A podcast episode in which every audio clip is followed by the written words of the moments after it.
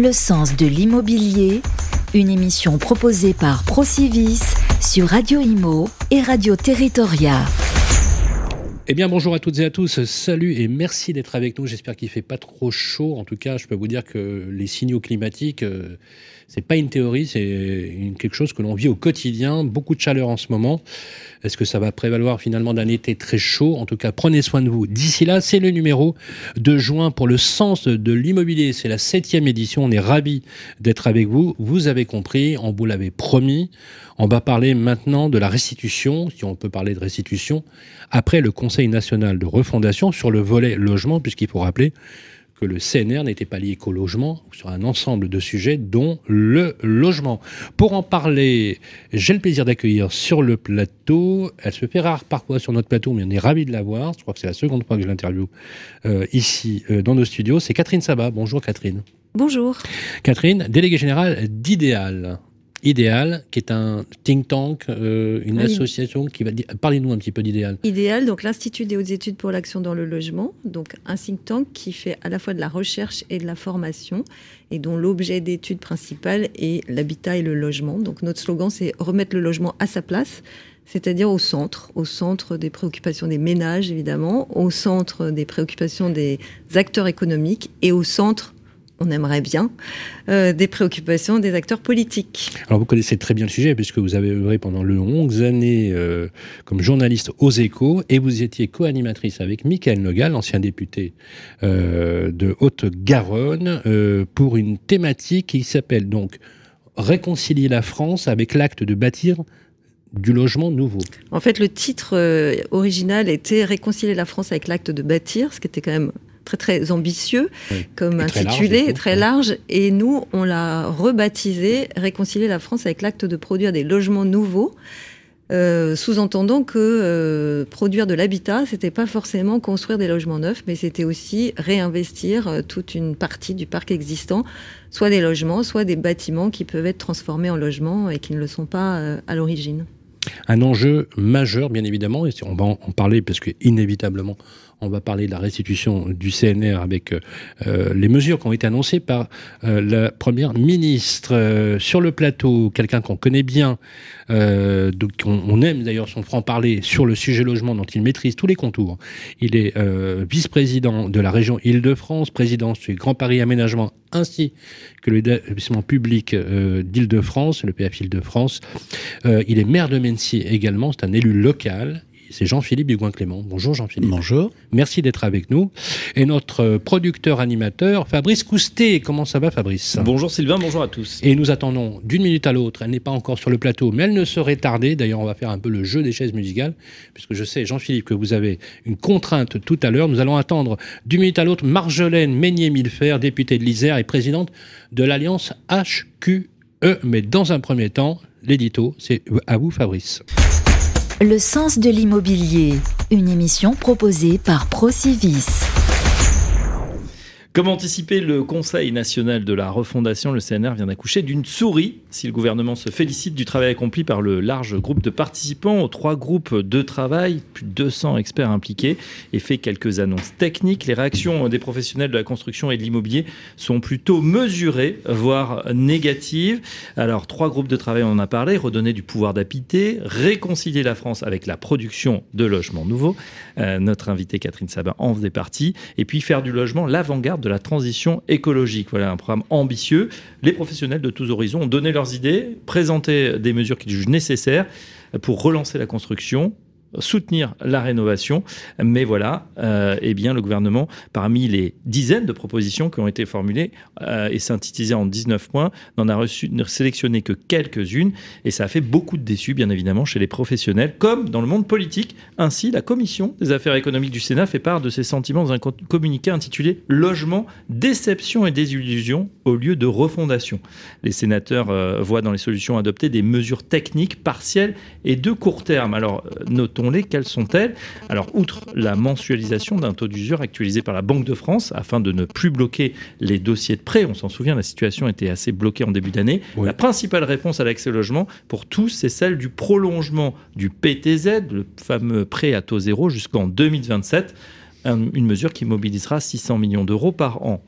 Pour le prix élevé des logements, Elisabeth Borne dégaine une autre mesure, le bail réel solidaire pour les ménages modestes et le développement du logement intermédiaire à prix plafonné pour les classes moyennes au moyen de prêts accordés par la Caisse des dépôts, ceci à hauteur de 1 milliard d'euros.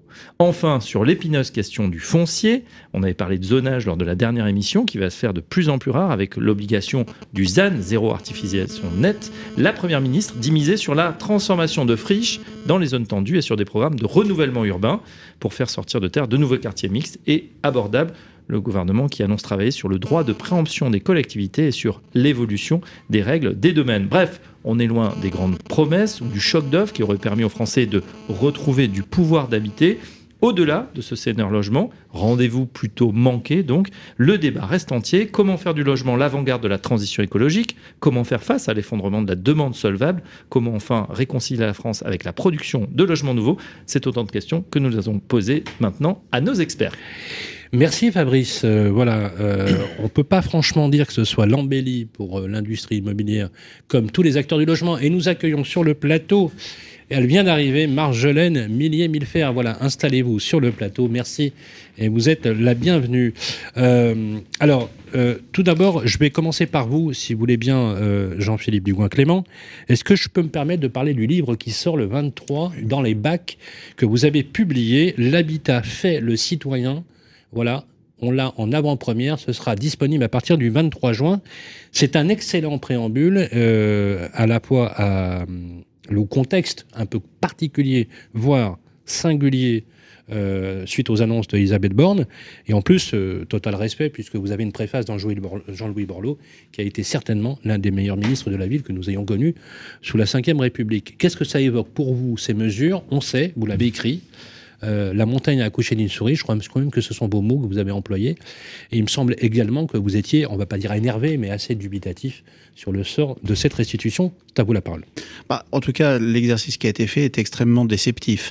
Euh, on peut se poser la question d'ailleurs de l'intérêt politique de faire travailler euh, des dizaines de personnes pendant sept mois pour sortir avec quelques mesures techniques. Alors le gouvernement est bon communicant, d'ailleurs vous le disiez, on dit on proroge le PTZ. Non, la réalité, si on devait avoir un regard dur, on supprime le Pinel, on restreint le PTZ parce que l'assiette du PTZ est restreinte, le logement individuel n'est plus autorisé, c'est-à-dire qu'on est en train de signer l'arrêt de mort des producteurs de pavillons euh, dans ce pays, et en tout cas des primo-accédants n'auront plus le droit à accéder au PTZ sur de l'habitat individuel, donc on est sur une sectorisation, une segmentation très forte, et on réduit les dépenses de 2 milliards, c'est-à-dire que le CNR logement est une victoire de Bercy. D'ailleurs, c'est pas un hasard si le ministre du budget, il y a trois jours sur BFM, euh, faisait euh, son exégèse de ce qui devait être fait pour le logement ou pas. On se rend compte qu'on est dans un pays, vous savez, c'est comme le football. On vous disait pour des années, vous jouez au football pendant 90 minutes, à la fin, c'est les Allemands qui gagnent. Quand on parle du logement, vous avez un ministre du logement qui essaye pendant 7 mois de travailler, à la fin, c'est Bercy qui gagne.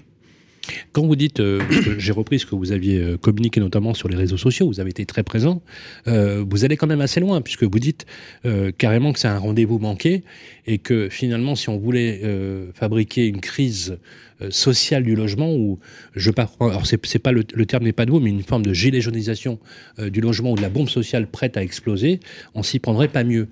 Bah au-delà du constat politique, parce que le politique que vous êtes, qu'aurait-il fallu faire? Qu'est-ce que vous auriez souhaité voir annoncé suite aux travaux du CNR si vous voulez, le CNR fait toute une série de propositions qui généralement sont assez partagées. Après, en fonction des sensibilités des uns ou des autres, on peut avoir des divergences sur telle ou telle nature d'orientation, tel ou tel type de position.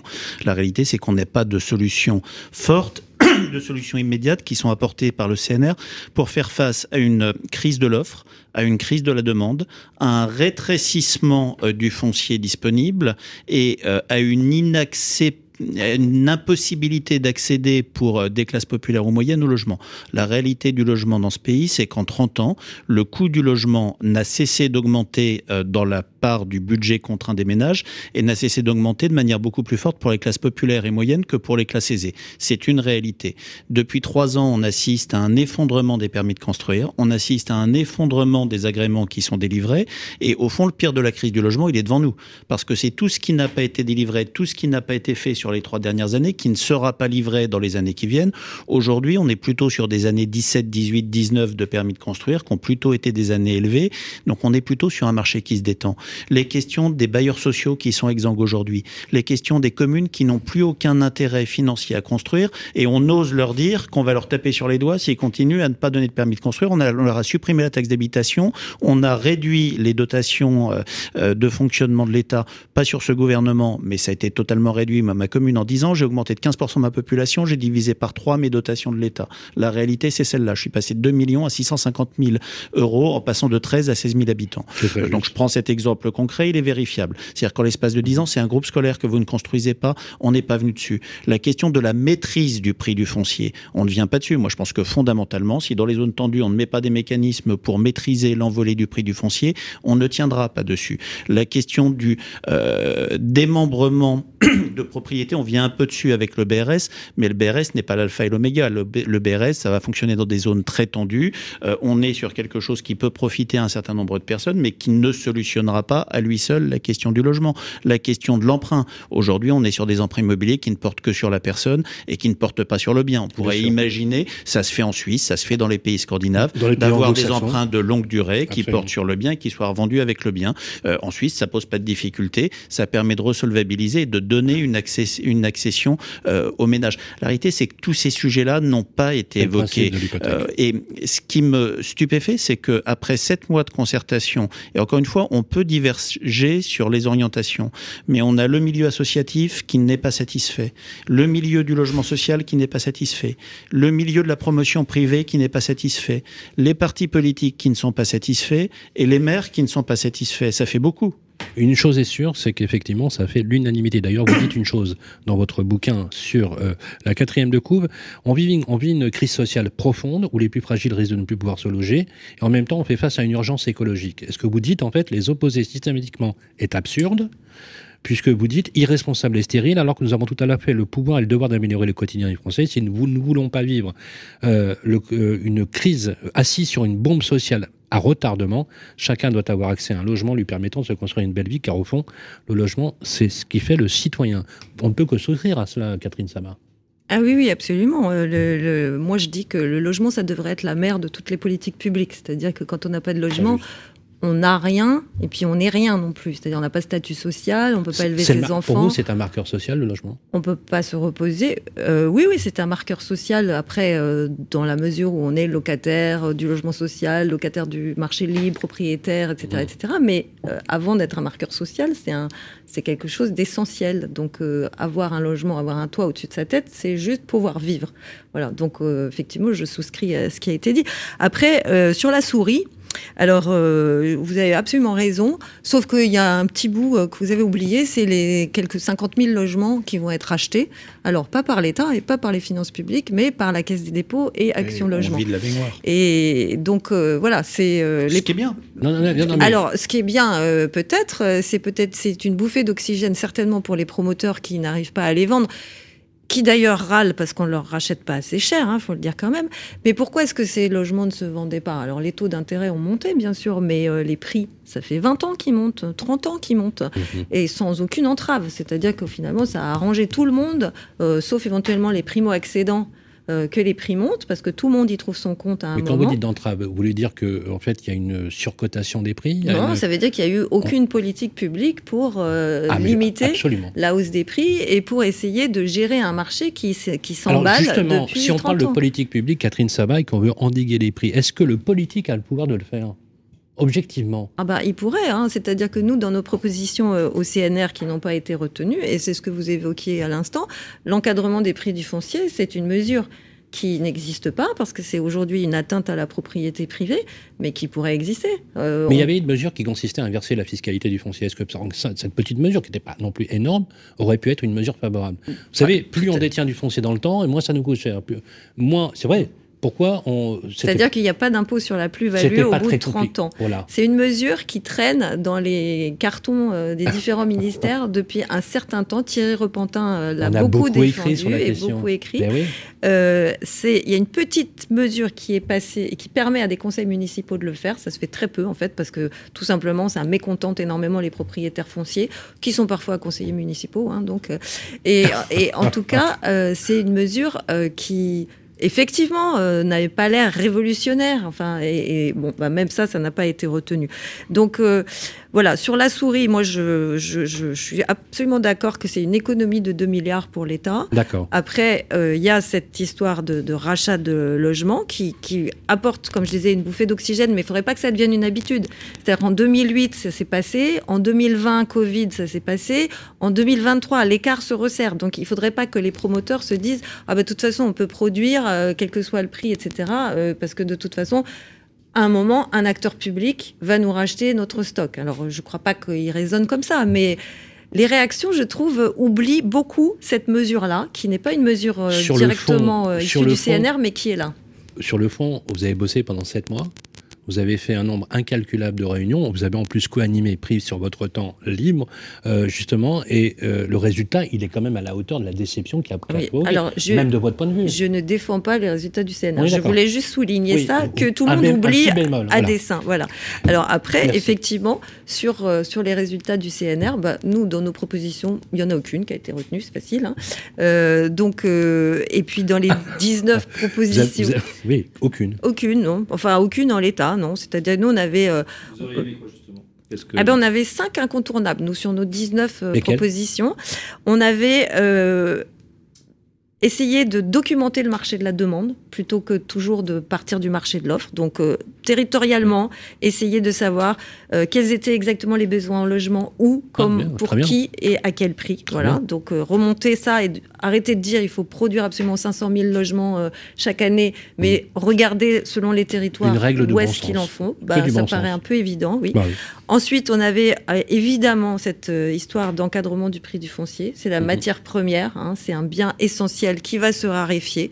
Donc prenons des mesures. Enfin, là, c'était extraordinaire parce qu'on avait dans notre groupe, le groupe de travail 2, qu'on peut résumer sous gouvernance et économie. Hein. On avait des promoteurs, on avait des agents immobiliers, on avait des aménageurs, des bailleurs sociaux, des, des architectes, des élus, etc. Et je dis pas qu'il y avait un consensus parfait, mais en tout cas, quand on disait il faut encadrer les prix du foncier, personne ne montait au plafond en disant hors de question, mesures antilibérales, etc., etc. Donc on se rend bien compte, et même pour les promoteurs, c'est bien sûr que s'ils achètent un foncier moins cher, ils pourront vendre moins cher et donc vendre mieux.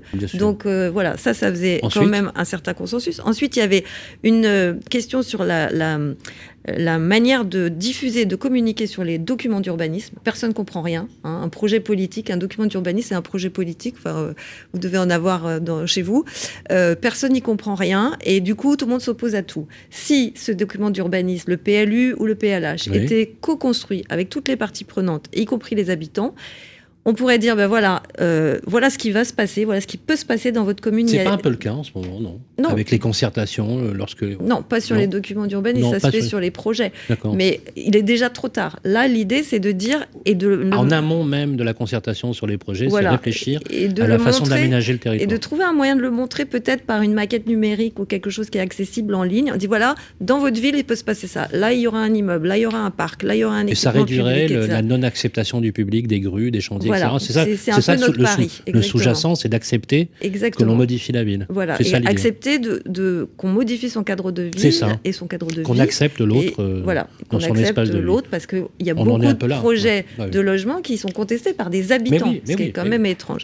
Ensuite, on avait réfléchi à une aide aux maires engagés, c'est-à-dire au-delà d'un certain ah. nombre de logements produits, eh bien l'État euh, fait une dotation financière aux, communes qui doit servir non pas forcément à fabriquer du logement, mais justement à accompagner le financement des équipements qui vont avec et qui sont indispensables quand on fait du logement nouveau. Je dis nouveau parce qu'il ne s'agit pas de faire du neuf, mais beaucoup aussi de transformer. Et puis enfin, on avait, sans conclure, mais posé sur la table le, la la nécessité d'une réforme de toutes les niches fiscales et donc du statut du bailleur privé. Donc sans dire s'il fallait faire euh, fiscal, amortissement, etc. Mais en tout cas en disant, bon... Euh, mais l'amortissement, ça coûte beaucoup moins cher à l'État. Non, non, on a fait les calculs, ça coûte pas plus cher, ça coûte pas moins cher, et c'est d'ailleurs pour ça qu'ils l'ont pas fait. Euh, et en plus, c'est très compliqué pour un pour un bailleur tout à fait artisanal, j'allais dire, enfin pour euh, quelqu'un qui a juste un logement, etc. Faire de l'amortissement et faire tous les calculs, c'est pas si simple. Acheter du Pinel, c'est beaucoup plus simple. Oui, c'est clair. Bon, alors le Pinel a été supprimé, euh, mais du coup, il n'y a rien pour le remplacer et donc il n'y a rien pour produire du marché locatif. Et pour revenir aux propositions du BRS, du, du CNR, pardon, il y avait le BRS. Euh, qui devrait être élargi à un nombre de ménages beaucoup plus important. Euh, pour l'instant, les OFS, c'est-à-dire les structures qui portent le BRS, sont pas forcément pour, parce qu'il y aurait après de la concurrence entre, entre produits. Donc euh, le BRS doit rester peu cher et doit rester réservé à des ménages qui sous ne peuvent pas, ressources, sous conditions de ressources et qui ne peuvent pas accéder au marché libre. Et surtout en zone tendue. Et en plus, la manière dont ça a été annoncé, c'est vraiment euh, pour l'instant extrêmement flou en termes de calendrier et même en termes de mesures. Ça, est, ça a extrêmement clair. Marjolaine Millier-Milfer, merci d'être avec nous. Merci. Vous êtes députée de l'Isère et, et président de l'Alliance HQE. Absolument. Euh, alors, vous êtes très présente, hein, euh, et merci, puisque vous acceptez volontiers de, venir vous exprimer. Je vous ai souvent vu à l'UNIS, à la un peu partout, euh, vous exprimer. alors, à la femme politique que vous êtes, à la parlementaire que vous êtes, les résultats vous paraissent-ils décevants? Alors oui, moi ça me paraît d'abord important qu'on puisse être en discussion permanente. C'est pour ça que je vais en général là où on m'invite pour discuter de ces sujets, parce que je crois qu'on construit les, stratégies qu'on veut mener ensemble. Je crois que c'est ça l'objectif. Et je crois que c'était l'objectif du CNR Logement. Donc moi, je suis beaucoup moins dur euh, que les uns et les autres sur le CNR Logement. Je trouve qu'il a fait son travail. L'objectif du CNR Logement, c'était de mettre en coordination des acteurs qui pouvaient avoir des visions très différentes. Admettez que le pari euh, de, faire communion entre Nexity et la Fondation Abbé Pierre, c'était pas des écosystèmes si, a priori. Si le CNR avait une vertu, alors elle, n'en aurait eu une, c'est de faire converger à l'unanimité l'ensemble des acteurs qui s'y sont rencontrés. Hein. Eh ben, c'est quand même une vertu non, euh, négligeable, pardon, mais euh, c'est encore une fois, c'était très morcelé, moi qui connais, comme vous le dites, assez bien ces sujets-là. Euh, l'écosystème du bâtiment, ce n'est pas l'écosystème du logement. L'écosystème du logement privé, ce n'est pas l'écosystème du logement social.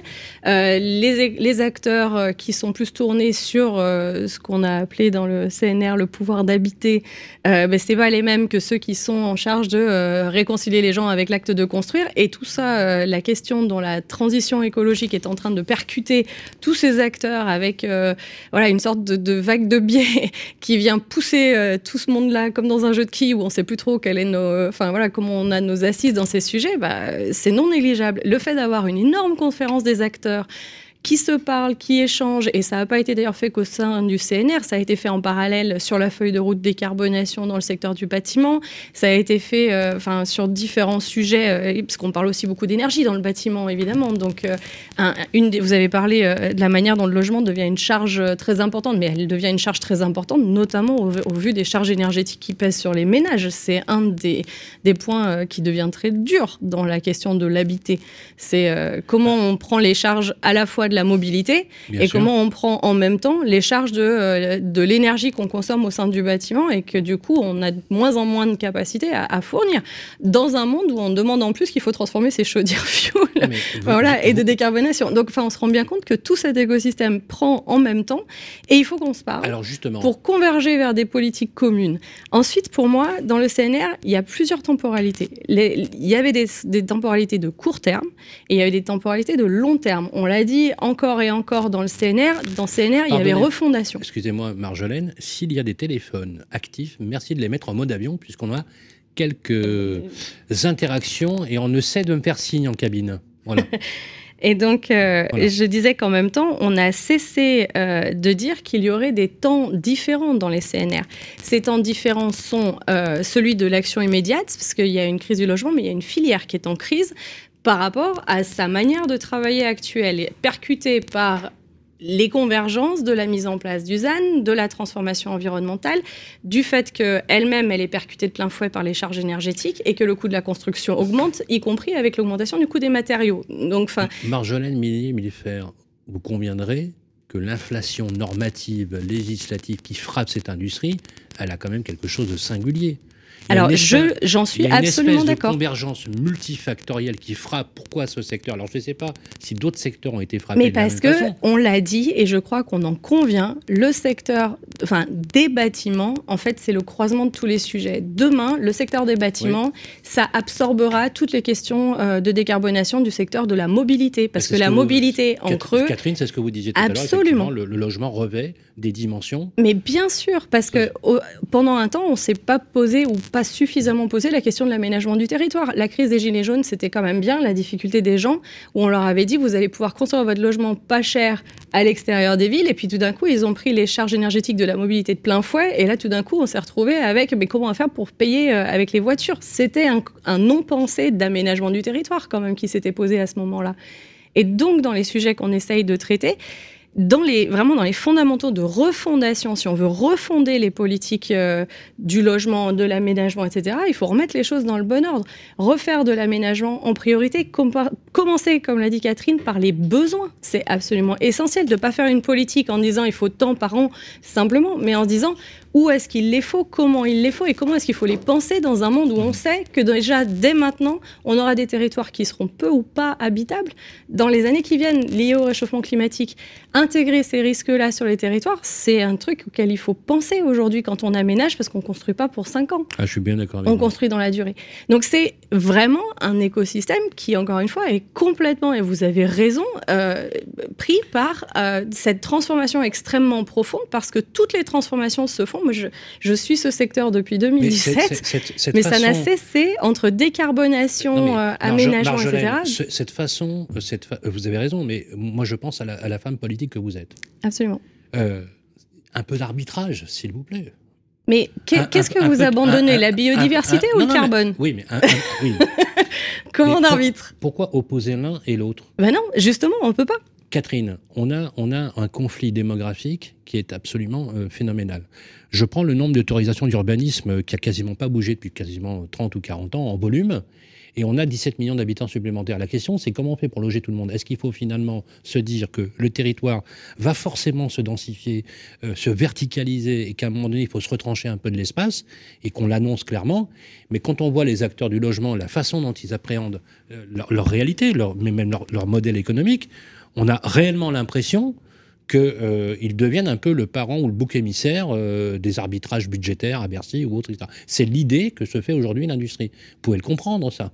Oui, oui, mais alors effectivement, c'est compliqué. Il y a des normes, euh, il y a des euh, réglementations thermiques. Enfin, il y a de la surnorme. Sont, venus, mais je ne sais pas si c'est de la surnorme. C'est des normes qui sont indispensables. Aujourd'hui, vous pouvez, on, a, on construit mieux qu'il y a 10 ans, qu'il y a 20 ans, en tout cas en termes techniques, parce qu'on isole mieux euh, thermiquement, parce qu'on isole mieux phoniquement, donc on entend moins ses voisins, on a peut-être moins chaud ou moins froid l'hiver. Enfin, c'est quand même un, un, sujet extrêmement important. Donc, se dire que sans normes, euh, ces logements ne se seraient pas améliorés, c'est à peu près certain.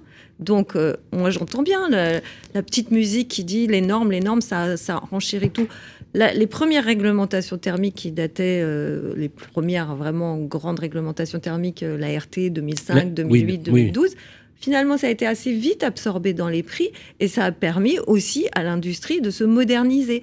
Donc, voilà, moi je demande aussi à cette industrie de regarder ce qu'elle fait. Ce sont des entrepreneurs, ce sont des entreprises qui ont des labs, des tas de, directions de recherche et développement, etc. C'est un secteur qui ne se modernise pas. On construit comme... Pas complètement... Quand vous entendez, Catherine, Sabat, ça commence, mais... Catherine, quand vous entendez Olivier Saleron, qui dit que euh, sur l'année 2023-2024, c'est 120 000 emplois qui vont être eh ben, J'écoute la CAPEB, c'est-à-dire euh, la Confédération des artisans, qui dit eh ben, nous, on va en créer 300 000 des emplois. Parce qu'en transformant, en, développant des nouvelles filières de matériaux, de transformation, de reconstruction, de réhabilitation, tout ça, ça crée des nouveaux emplois. C'est quoi, le discours C'est le discours finalement de conservateur ou finalement d'un système un peu convenu et, et d'un changement anthropologique des, de la société avec un marché qui s'ouvre de la rénovation énergétique qui pèse je crois, j'ai vu 120 milliards d'euros sur les 10 prochaines années. C'est phénoménal. Oui, mais c'est obligatoire. D'accord, ok. C'est obligatoire, on ne va pas continuer à, Vous le prenez comme une résistance au changement, toutes ces réactions un peu virulentes Un peu, oui, un peu. Ah Alors, oui. oui, un peu de la résistance au changement, en tout cas de la peur du changement. clairement. Euh, c'est peut-être pas la même chose, résistance et peur. Hein. On peut comprendre. on peut comprendre qu'un artisan ou qu'une petite entreprise qui voit ses marges euh, renier, qui voit une flambée des matières premières, qui voit une inflation euh, avec une espèce de, conjugaison d'événements multifactoriels qu'on avait rarement connus. Même moi, je les ai pas connus et pourtant. Mais justement, euh, justement, on les a rarement connus. On est dans une situation exceptionnelle, inédite. exceptionnelle, inédite, etc. Dans, dans le secteur du logement, tout se cumule. C'est-à-dire, il faut euh, rénover, ne plus construire, les taux d'intérêt sont élevés, les prix sont élevés, euh, les ménages euh, n'ont plus les moyens, sont désolvabilisés, etc. On est dans une crise qui est multifactorielle. Donc on ne peut pas y répondre avec des réponses habituelles non plus. Et peut-être que oui, il faut. Enfin, on change vraiment. Et le Conseil national de la refondation, hein, il y a bien refondation, c'était bien ça l'idée. Ce changement peut provoquer la mort de certaines entreprises. Nous avons compté, compté, comptabilisé les défaillances d'entreprises liées au secteur global de l'immobilier depuis le 1er janvier 2023. Vous voulez un chiffre? Il doit être euh, important. Je 282 faillites. Dépôt de bilan. Et pour la première fois, un promoteur, Angevin, on peut citer, c'est rendu public, je ne sais pas si on a entendu parler, c'est Carré Neuf, en Angers, qui a jeté l'éponge carrément. On a des entreprises qui ont vu leur activité baisser depuis 40%, mais ça, vous le saviez déjà. Euh, bien évidemment, impact sur les fonds de roulement, impact sur l'emploi. Tout ça ne peut que provoquer une certaine forme de schizophrénie, de peur, on peut le dire, hein, une, peur. Et des entreprises qui voient leur carnet de commandes, comme le dit Olivier Saleron, alors à l'inverse peut-être de la CAPEB fondre comme neige au soleil, il y a de quoi quand même s'alerter. Ah moi, je, moi, je, partage absolument parce qu'en fait, ce qui est vraiment problématique, c'est pas tant ce changement, c'est le rythme dans lequel il se met en œuvre. Ah bah voilà. Parce que ce qui est vrai, mais ça c'est un non, c'est un vrai sujet, mais pour le coup, on n'a pas vraiment le choix. En cinq ans, on est passé, euh, on l'a dit, des réglementations thermiques aux réglementations environnementales. Donc on est passé d'une logique de thermique à une logique de carbone. On est tous d'accord avec Catherine. Complètement sur l'idée sur la transition. C'est ça. Il a pas de débat. Et moi, ce que je, ce que j'essaye de défendre régulièrement, c'est qu'il n'y a justement pas de débat. Dans le CNR, tout le monde était d'accord. Ah, Ça, on le dit et on le répète. Tout le monde, toute la filière était engagée dans euh, la volonté de faire. Par contre, ce qui est demandé, Donc et vous je comprenez le, le, mécontentement, mais la colère. Mais au-delà de, au-delà du mécontentement et de la colère, moi, je comprends que c'est dramatique qu'on perde des gens dans cet écosystème dans un moment où, au contraire, on a besoin de chacun des membres de cet écosystème pour l'avenir et pour construire. Aujourd'hui, ce c'est vrai qu'on est dans un monde en transition. C'est vrai qu'il va y avoir une partie des métiers qui vont devoir se transformer. Mais moi, je suis dégoûtée de penser qu'on est en train de perdre des gens dont on aura besoin demain, après-demain, dans cet écosystème pour construire tout ce dont on est en train de parler. Parce que ça va pas marcher si du jour au lendemain, on bloque les, les écosystèmes dans ce qu'ils savaient faire. Par contre, ce qu'on a absolument besoin de faire, c'est de se dire qu'ensemble, il va falloir qu'on transforme les métiers, les activités, etc., etc. Ça se fait pas du jour au lendemain parce que sinon, ça claque, c'est clair. et ça se fait pas Et ça ne se fait pas que sur le volet normatif. La norme, elle permet de donner des, de la vision sur ce qui vient. Malheureusement, souvent les normes sont construites avec des regards enfin, trop court terme. Malheureusement, il faudrait qu'on puisse arriver à se dire, bah, voilà ce qui va se mettre en œuvre dans quelques années. Après, euh, pour euh, la, mise en œuvre des choses, il faut savoir qu'il y a certains sujets dont on parle depuis longtemps, et tant qu'on n'est pas au pied du mur, on s'y met pas. Hein. Ça, c'est l'autre problème de l'écosystème. Hein. Vive la France. Oui, mais voilà, on est tous un peu dans dedans, donc on est comptable de ça. Moi, je parle par exemple de la lutte contre les passoires thermiques. Ça fait depuis 2015 qu'on dit ah qu'on les éradique, ah et puis là que ça devient obligatoire, on se dit ah bah mince, on n'a jamais réfléchi comment il va falloir faire. Ça, c'est problématique, mais c'est pas la comptabilité seulement de l'écosystème qui doit s'en charger. Ce que vous dites est un vrai sujet. Euh, c'est le partenariat public-privé qui est hyper important. J'ai la chance de voir beaucoup d'élus locaux chaque semaine et d'aller dans les territoires. Il y a une chose qui me surprend, par exemple, c'est que, alors, très bien, hein, on, est locataire, on est très, il y a un système très protecteur des locataires, mais moi j'ai vu des, propriétaires occupants vivre dans des taudis, dans des passoires thermiques, tout simplement parce qu'ils n'ont pas les moyens de rénover. Mmh. Oui. Parce qu'on parle des aides avec ma prime rénov, l'extension avec ma prime rénov sérénité, l'extension au niveau de la copropriété. Et on peut dire que l'État a plutôt été bon sur la question du portail France Rénovation. Euh, parce que l'État ne peut pas financer sans prendre les, travaux. Mais il y a beaucoup de propriétaires, deux sur trois sur les villes sur lesquelles je, suis allé, qui n'ont pas les moyens tout simplement de financer le reste à charge de la, rénovation énergétique. Moi, je dis, euh, la question que je pose, c'est que dans une copropriété, vous avez des propriétaires occupants et vous avez des locataires. Les locataires sont plutôt bien traités, dans une certaine mesure, et on fait une injonction aux propriétaires bailleurs de faire les travaux. Par contre, pour le propriétaire occupant, non. Pas d'injonction, les propriétaires occupants. On est d'accord. Non, ils n'ont pas, ils pas d'injonction. Oui, ils n'ont pas d'injonction. Donc, qu'est-ce qu'ils deviennent euh, s'ils n'ont pas les moyens? Mais il faut ils ont froid l'hiver et chaud l'été. Non, non, mais je, suis d'accord que c'est un vrai problème. Après, si on remonte. Euh, si on fait un petit compte à rebours, euh, je, suis d'accord avec Marjolaine, on, ça date pas d'hier tout ça. Hein. donc ah on se réveille un peu tard au moment où justement la crise explose. Et euh, pour ce qui est de, des passoires thermiques, euh, des taudis, etc., en fait, il faut peut-être réinterroger l'appétence absolue de tout le monde de devenir propriétaire. C'est-à-dire que. Pas? Et pourquoi pas? Bah, Parce qu'il faut en avoir les moyens. C'est-à-dire que ces propriétaires occupants qui se retrouvent dans des taudis, c'est parce qu'ils n'ont pas forcément entretenu leur logement, mais pas par euh, non-volonté de le faire, parce qu'ils n'avaient pas les moyens de le faire. Parce que quand on est propriétaire, ben, on doit payer des charges. qu'ils avaient quand ils y ont eu accès n'étaient pas les, mêmes, les mêmes enjeux qu'on avait, ceux qui ont acheté des appartements. Notamment par la crise énergétique. dans les années 70-80, euh, par exemple, ne, s'attendaient pas forcément à voir euh, décroître leur valeur de, leur actif. Mais je suis d'accord avec vous. Il y a aussi la question, on a tous été élevés avec cette notion de constitution d'un patrimoine, de, de transmettre à, à, ses enfants. Et, puis il faut dire aussi que la France a créé le droit de propriété, liberté, égalité, propriété d'abord, avant que ça devienne fraternité.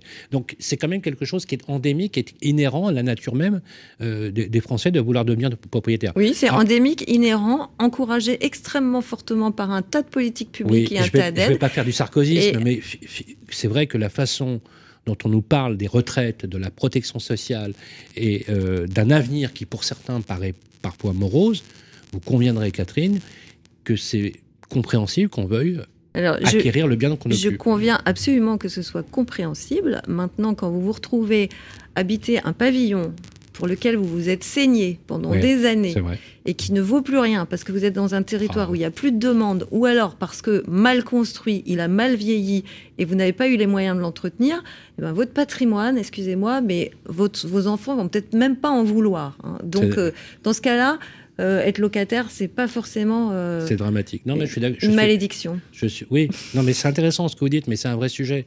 Euh, Marjolaine, justement, sur cette idée qu'il faut aujourd'hui soutenir une demande, parce que je, prends quelques chiffres. Hein, voilà, quelques chiffres. On a une demande qui s'est effondrée littéralement de plus de 40% dans certaines régions sur le logement neuf. Que, en fait, ce qui est inédit, c'est que les promoteurs voient un effondrement de la demande. C'est pas la demande qui s'effondre, c'est les prix qui sont trop élevés. Les gens, s'ils pouvaient accéder, ils accéderaient évidemment. Juste, ils n'ont plus les moyens. Les taux ah, sont élevés, les prix sont élevés. Alors on parle, moi j'adore, on parle de la crise de la demande. C'est pas une crise de la demande. Après, c'est une crise de l'offre. Vous avez raison. On va dire que c'est une crise de la solvabilité. Voilà, si vous, avez, vous avez, non mais vous avez raison. Euh, Catherine, il y a très longtemps que vous êtes dans le métier. Vous étiez journaliste euh, comme moi pendant très longtemps. Aviez-vous vu une augmentation des points de base aussi rapide que qu'on a constaté dans, la, dans les derniers 18 mois Sur les taux? 350 points de base d'augmentation c'est phénoménal. Oui, non, je ne crois pas. Ça s'est vu dans l'autre sens. Ça a beaucoup baissé et vite. Mais euh, Qu'est-ce qu'on fait pour loger les Français, Marjolaine Millimilfer mais Alors, justement, moi, je, là-dessus, je suis vraiment d'accord avec Catherine. Il faut qu'on travaille sur la question, non pas. Parce qu'il y a une crise de l'écosystème qu'il faut travailler, encore une fois, parce qu'on a besoin de ces gens-là dans la durée. Donc, il faut qu'on stabilise et qu'on s'assure qu'on ne casse pas les entreprises parce qu'on a absolument besoin d'elles dans la durée. Ça, c'est un, premier point. Le deuxième point, c'est euh, aujourd'hui, est-ce qu'on a vocation à loger les gens qui aujourd'hui n'accèdent pas au logement ou est-ce qu'on a vocation à faire des multipropriétaires? Euh, Parce que cette question de la duplication de 1, 2, 3 logements... Est forcément opposable à l'autre? Non, mais ça peut poser la question de savoir ce qui est prioritaire. Est-ce que c'est prioritaire d'avoir un logement pour les gens qui n'en ont pas? Aujourd'hui et euh, dans quelles conditions ils sont, parce qu'il y a des gens aussi qui voudraient changer de logement parce que typiquement leur logement s'est beaucoup dégradé et qu'ils disent du coup qu'ils vont faire un peu ce qu'on a fait pendant le passé, c'est-à-dire qu'on va laisser derrière soi une friche, parce qu'on l'a fait sur d'autres choses dans le bâtiment, hein. on laisse derrière une friche qu'on n'occupe plus, puis on va aller construire un nouveau logement neuf ou et, pas que d'ailleurs du logement, une nouvelle industrie, un nouveau machin, etc., en laissant la boîte vide derrière soi. Ça, je pense que c'est plus euh, l'objectif qu'on veut traiter. Donc, il faut absolument qu'on se pose la question de pourquoi les gens ont un besoin euh, de logement, effectivement, de mieux analyser quelle est cette demande pour y répondre de manière plus fine tout en ayant effectivement un accompagnement extrêmement fort de la filière, en lui donnant de la visibilité et le temps de s'adapter à la transformation. Ça ne veut pas dire qu'il faut qu'elle résiste à cette transformation, il va falloir qu'elle l'absorbe, mais il faut qu'on lui donne de la visibilité pour le faire. On va être très concret. Actuellement, on a calculé que la moyenne maximale du reste à charge euh, avec les aides, euh, euh, les aides, 32% du montant total des travaux, en moyenne, plafonné. Y compris les C2E. De quel, de quel type de public on parle? Alors, on parle, on parle d'un public de propriétaires occupants ou de propriétaires bailleurs avec un panier moyen de 27 000 euros par logement. Donc vous avez, vous avez lissé les capacités financières de tous les ménages. On a pris en volume 10 000 unités, 10 000 appartements. On a évalué le coût moyen des travaux par unité, 27 000 euros par appartement. Je, vous fais grâce de la. C'est quoi Ça vient d'où ces chiffres? On, a fait un travail avec l'UNIS et, la FNIM sur la question. Hmm. Euh, et j'ai interrogé deux gros administrateurs de biens qui ont respectivement chacun 180 000 lots en gestion et 120 000 lots en gestion. Euh, on se rend compte en fait que la difficulté, c'est pas tant le fait de financer le reste à charge, c'est qu'il n'y a pas de financier qui accepte de le financer. les bah banques refusent deux fois sur trois de financer les dossiers de, de, Alors ça, c'est extrêmement intéressant parce que si vous interrogez ce qu'on a fait à l'Assemblée nationale dans la mission d'information que je mène par ailleurs sur la rénovation énergétique. Alors c'est pour ça que je vous pose cette question. Euh, absolument. Euh, eh bien, eux, ils vont vous dire, mais euh, nous, on n'a pas de demande des gens qui ont les moyens de faire et si, si on n'a pas de demande de prêt, c'est que les gens n'ont pas envie de rénover. Donc eux, ils voient pas de problématique. sur le côté du financement. Oh non, non. mais c'est assez ah intéressant parce qu'en fait, moi, je pense qu'on parle pas des mêmes publics. Ah non, il y a différentes typologies de ah, publics. il y a les moyens, il y a les gens qui ont les moyens aujourd'hui de rénover et les moyens de faire des prêts qui eux le font ou le font pas, ça dépend s'ils ont la contrainte qui leur pose, qui leur pèse dessus ou pas, parce qu'une partie, une partie préfère ne pas faire. des travaux et sont dans l'incapacité, par exemple, de se faire financer. Oui, mais il y a des gens aussi qui se disent que moi, cette copropriété, je vais pas y passer ma vie. Un jour, j'aurai peut-être ma maison, mon pavillon. J'ai pas forcément envie d'investir là pour rénover ce bien maintenant. Ça me dérange pas de bah, payer des euh, charges énergétiques un peu élevées. De toute façon, j'ai les moyens de le faire. Ans et que je vis dans une copropriété, je peux me poser la même question. Non, mais enfin, je veux dire, oui, mais mais il y a des gens qui se posent cette question à 75 ans et c'est voilà, c'est il y a des gens qui ont les moyens et qui se disent c'est pas forcément ma priorité d'investissement, ça existe. Et vous avez des gens qui, qui sont absolument aujourd'hui pendus à leur charge énergétique, qui auraient absolument besoin d'avoir des rénovations qui soient faites, qui eux n'arrivent pas à boucler leur dossier de financement parce qu'on n'arrive pas à prêter aux gens qui n'ont pas les moyens. Et donc du coup, eh bien oui, et, c'est les plus pauvres, on leur fait pas confiance pour pouvoir rembourser. et donc du coup, concrètement, on a du mal. financement structuré. Pour ça. Et c'est absolument vrai. Et donc du coup, euh, une des propositions du CNR euh, qu'on pousse régulièrement, c'est avoir une forme de banque de la rénovation énergétique qui fasse vraiment le job de financer, quelle que soit la situation du ménage, qui pourrait, comme vous le dites, s'asseoir, euh, pourquoi pas, sur l'hypothèque, qui pourrait. Mais en tout cas, c'est quelque chose qui est poussé très fortement. Il y avait plein d'excellentes idées. Mais oui, il y en a plein. Et c'est le fait que la Banque de la Rénovation n'était pas dans les annonces euh, de la réunion du CNR ne veut pas dire que toutes les idées du CNR ne sont pas en train de prospérer, d'avancer et de. Donc, ce que je veux dire, c'est qu'ils l'ont dit et répété. Le CNR, c'était pas la fin du discours. Marjolaine, vous êtes passionnante, littéralement toutes les deux, vous êtes passionnante. On pourrait faire des heures là-dessus, mais on a un temps qui file et on avait d'autres questions aussi à, suivre. Fabrice. Des questions ou du moins essayer de restituer. alors l'après euh, CNR et, toutes les questions que vous avez posées. En tout cas, ce qu'on peut dire en, en conclusion en résumé, c'est que le désir des Français d'achat, en tout cas, il ne se dément pas. On est plus aujourd'hui justement sur une question de la solvabilité. Des pistes ont été évoquées.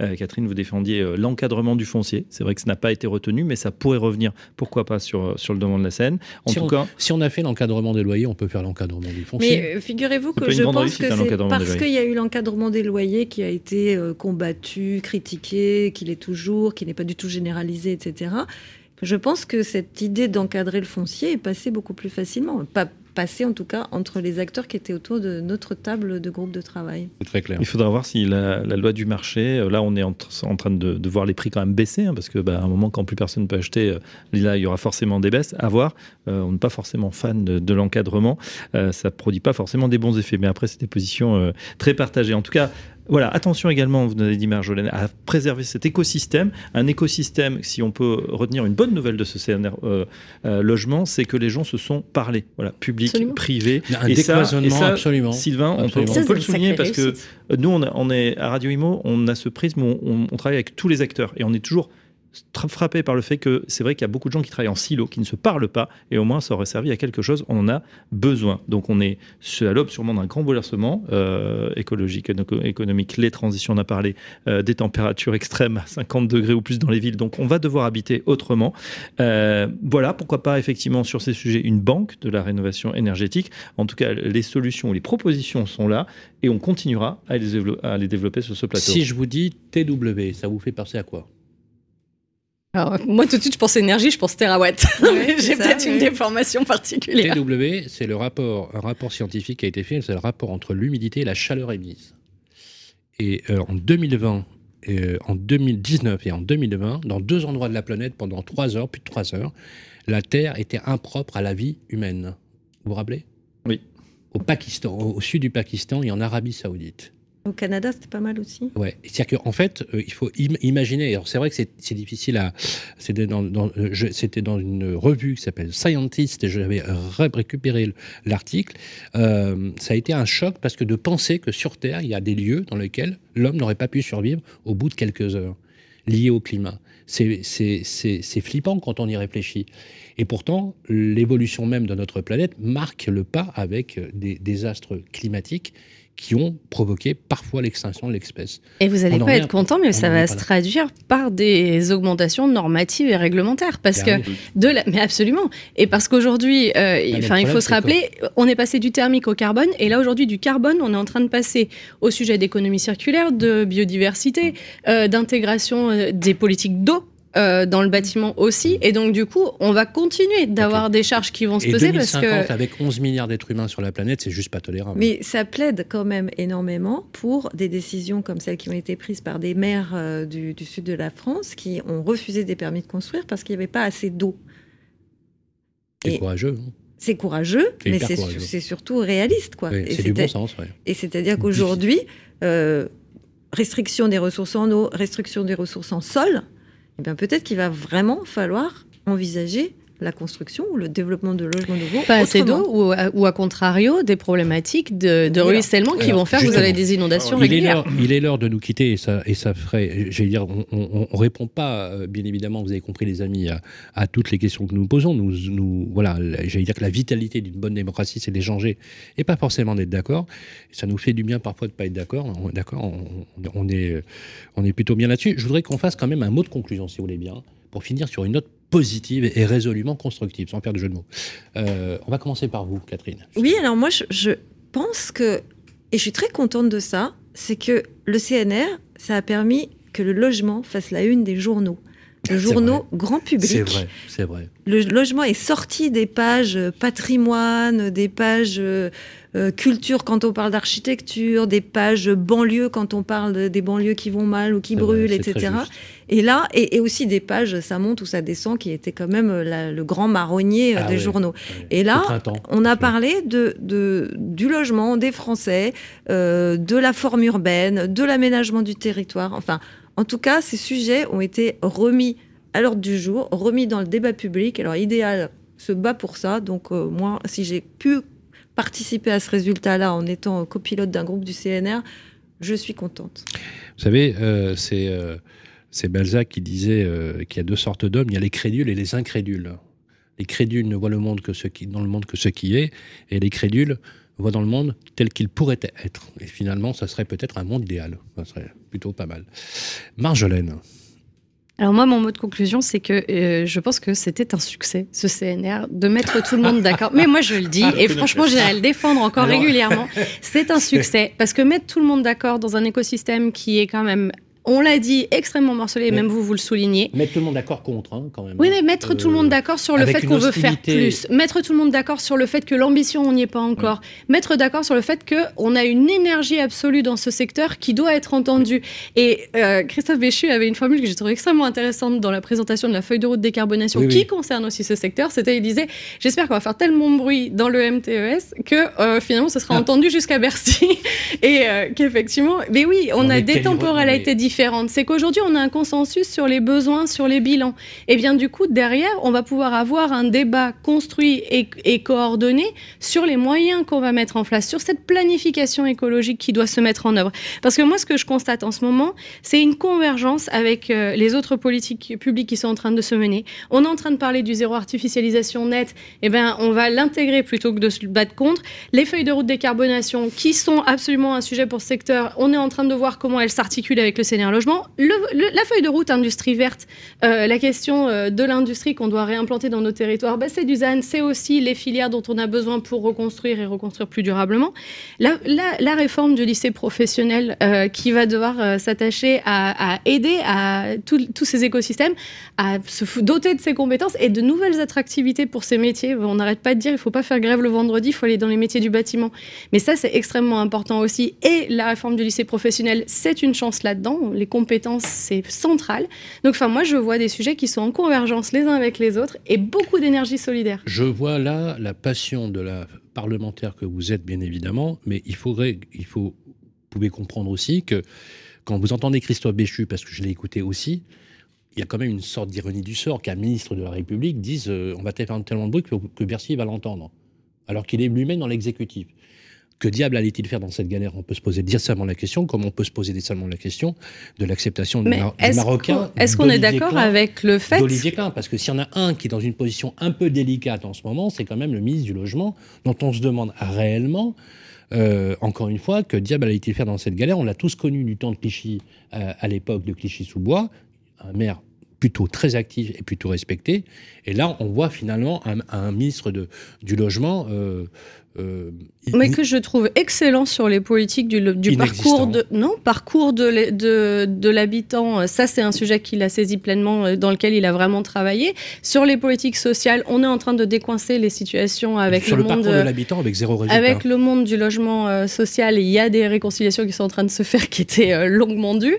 Et à côté de ça, c'est bien normal. Il y a des temporalités pour tout. Le PLF, il se votera à l'Assemblée et il se votera en octobre. Ça paraît difficile de préempter ce débat-là mais par contre, euh, on arrivera avec un écosystème euh, coordonné sur ce quand sujet. Même les propositions, elles ont été faites par la première ministre devant justement tout cet écosystème à la suite d'un travail dont il a été à peu près rien retenu. Et donc, a priori, s'il y a une cohérence dans ce gouvernement, ça devrait se retrouver dans le PLF, malheureusement. Merci Catherine. Merci, parce que c'est tout à fait juste. On apprécie énormément euh, Olivier Klein, c'est un type absolument sympathique. Euh, c'est un ministre de logement absent et certainement l'un des plus mauvais qu'on ait connu dans la Ve République, mais il y en a d'autres hein, quand même. Euh, voilà, il faut le dire. Moi, je maintiens des temporalités différentes.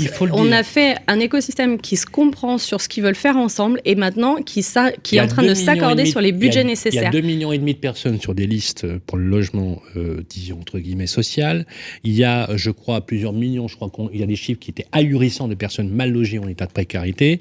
Euh, les phénomènes de décohabitation frappent très lourdement les situations, notamment pour les femmes qui se retrouvent isolés avec des enfants en bas etc. C'est un drame absolu. Moi qui voyage, je, peux vous dire, toutes les semaines, euh, voyant des élus locaux qui sont au bord de la rupture, désespérés parce qu'ils n'ont aucun, aucun, aucune marge de manœuvre. Et je vais vous dire une autre chose qui est une hérésie absolue, c'est la compensation à l'euro près des dotations. C'est faux. On l'a dit tout à l'heure avec Jean-Philippe Dugoin-Clément. On a analysé certaines euh, localités, certaines euh, municipalités. On a des fonds, des dotations qui ont baisé de plus de 30%, avec des transferts de compétences auxquels on n'associe aucune recette.